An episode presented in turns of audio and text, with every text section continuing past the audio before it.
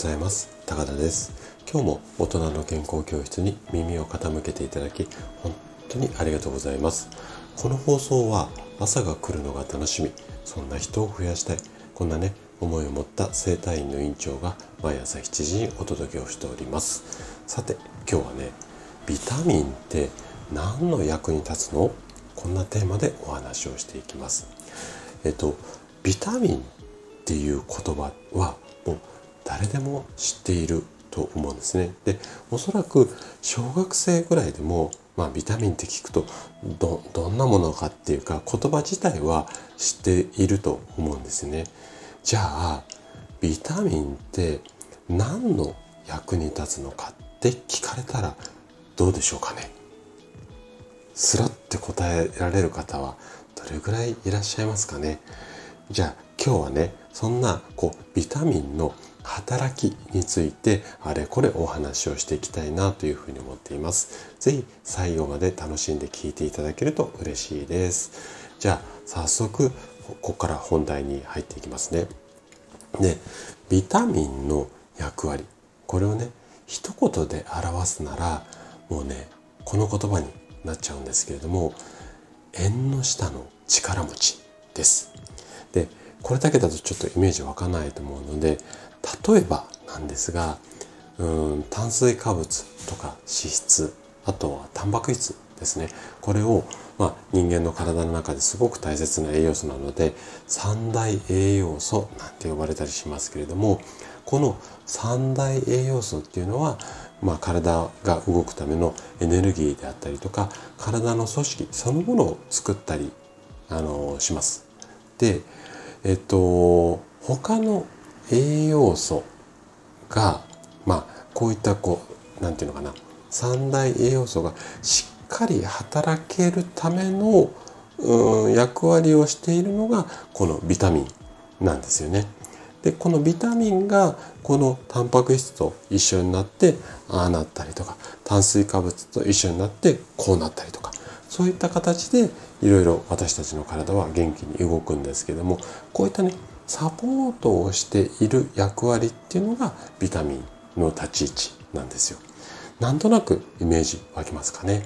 じゃあここからはもう少しビタミンのことについて、えーと、お話深掘りをしていくんですけれどもこんなねサポート役のビタミンっていうのはビタミン A だとか B だとか C だとかこの辺も名前聞いたことあると思うんですがこういった、うんと、いくつかの種類があるんですけども数で言うとね13種類あります。で13全てを覚える必要なんていうのは全くないんですがこの13がね2つの種類に分かれるんですね。どんな2つかっていうと脂溶性のビタミンと水にビあ水溶性のビタミン要は、えっ、ー、と油に溶けるか水に溶けるかみたいなイメージなんですけどもあのこの脂溶性のビタミンっていうのはどんなものがあるかっていうとビタミン A であったり D D ですね D であったり E であったり K この4種類になります。で、えっと、脂溶性の文字通りね油に溶けやすいっていう性質があって油と一緒にこの A だったり D だったり E だったり K を取ることで体の中に吸収されやすくなるんですね。で残りが水溶性のビタミンなんですけれども代表的なのはビタミン C であったり B ですねこの辺りを含めた、えー、9種類になります。で特徴とすると水に溶けやすいんですが熱にねちょっと弱いっていう特徴があってなので料理をする時に火を通すとそのこうビタミンが外に抜け出しちゃうのでこの辺りは注意が必要かななんていうふうに思います。でビタミンっていうのは私たちの人間の体の中ではうーん作れないって言ったらちょっと語弊あるんですけどもえーと、医学的な表現をすると体内の合成だけでは賄いきれないっていう形になるのでそれぞれの種類の特性に合わせた調理法で